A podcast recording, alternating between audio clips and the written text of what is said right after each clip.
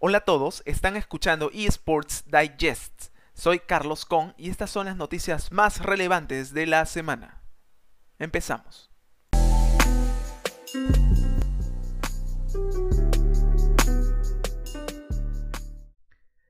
Among Us apuesta por el chat de voz de la mano de Discord.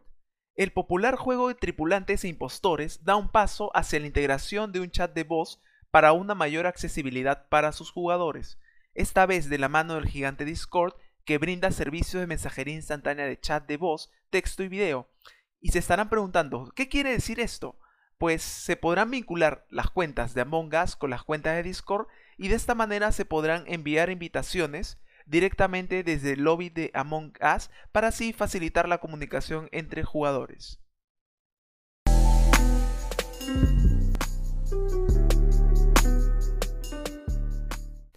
Los Juegos Olímpicos de Tokio tendrán su propia competencia de eSports, así como lo escuchan queridos oyentes, el Comité Olímpico Internacional, quien en el año 2017 mostró su rechazo hacia los eSports para formar parte de los Juegos Olímpicos de Tokio 2020, bajo el argumento de que esto podría abrir la posibilidad de que títulos violentos sean parte de esta ceremonia deportiva, el pasado miércoles 22 de abril, dicho organismo anunció su primer evento de eSports que se celebrará antes de los Juegos Olímpicos de Tokio 2020 y contará con la competencia en títulos como lo son Gran Turismo, World Baseball Softball Confederation, entre otros. El presidente del Comité Olímpico Internacional, Thomas Bach, indicó que la Olympic Virtual Series es una experiencia digital olímpica nueva y única, y que tiene como objetivo aumentar el compromiso directo con las nuevas audiencias en el campo de los deportes virtuales, y con esto busca promover la participación deportiva y los valores con un enfoque especial para la juventud. Esta competencia empezó el pasado 13 de mayo y se extenderá hasta el 23 de junio del presente año.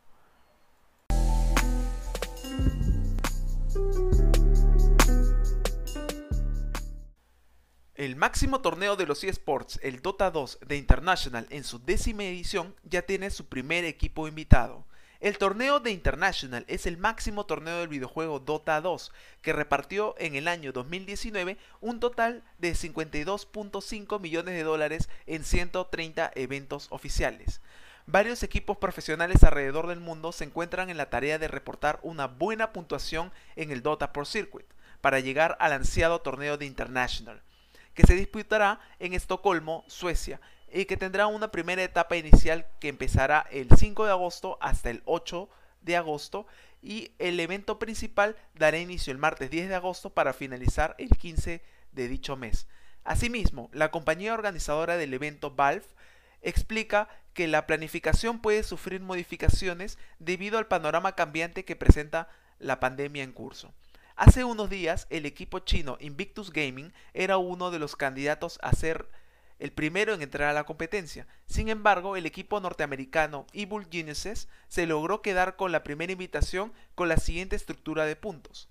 En el primer semestre del DPC o Dota Pro Circuit, Evil Geniuses ganó el torneo en Norteamérica, luego quedó subcampeón en el torneo Major de Singapur, así logrando un total de 950 puntos. Actualmente, con la segunda ronda del torneo regional de Norteamérica, el equipo tiene asegurado unos 200 puntos. En total, estaría acumulando unos 1150 puntos y el mínimo para clasificar al de International es de 1056. Bienvenidos, Evil Genesis.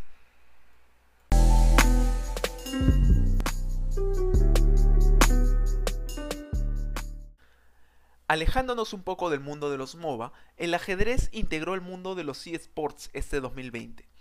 Debido al confinamiento ocasionado por la pandemia del virus COVID-19, desde el mes de marzo de 2020, grandes jugadores de ajedrez se han enfrentado en competencias privadas, a menudo organizadas por las plataformas de ajedrez, y estos enfrentamientos, y sumado al éxito de la serie en plataforma Netflix Gambito de Dama, ocasionó que la práctica ajedrez cause furor en el 2020 en Internet. Los jugadores encontraron un terreno fértil en la plataforma de videos en directo Twitch, que ya venía siendo usada por jugadores para filmar sus partidas y dar consejos.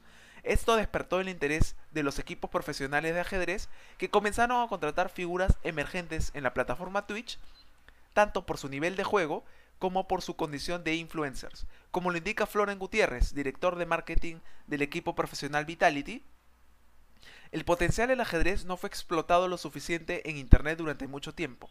El ajedrez es un juego de estrategia en tiempo real como lo es StarCraft.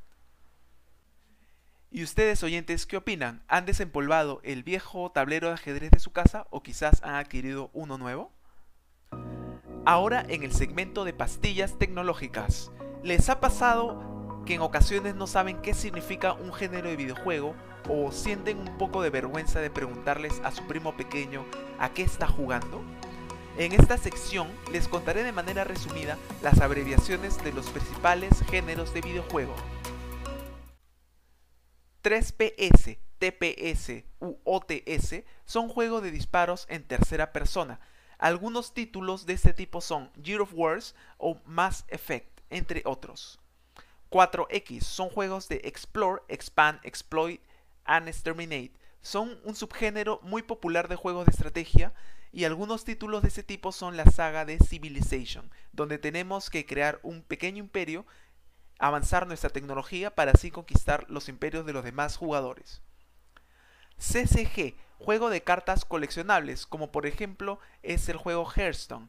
Normalmente estos videojuegos tratan de obtener cartas mediante pago o monedas del juego que son gratuitas para obtener ventajas sobre los demás jugadores formando mazos más o menos competitivos.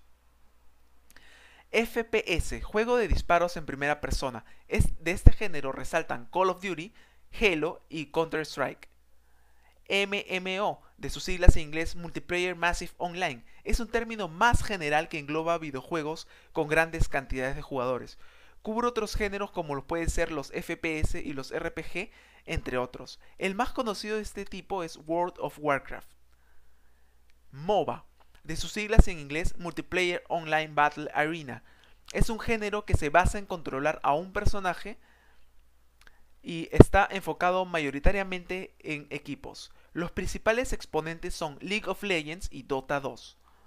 RPG, de sus siglas en inglés Role Playing Game, es un género que lleva a los participantes a asumir un rol o papel interpretando a un personaje. Entre lo más conocido de este género se encuentra Skyrim, Fallout, entre otros. RTS, Real Time Strategy, son juegos de estrategia que se desarrollan sin pausa. Su dinámica es construir estructuras y ejércitos para eliminar a los oponentes antes de que ellos lo hagan. El máximo exponente de este género es StarCraft.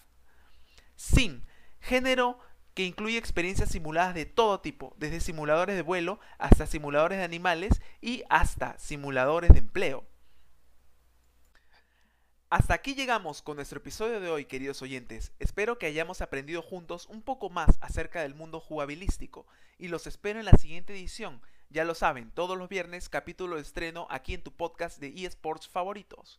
No se olviden que pueden seguirnos en Instagram en arroba eSportDigest. Manténganse conectados.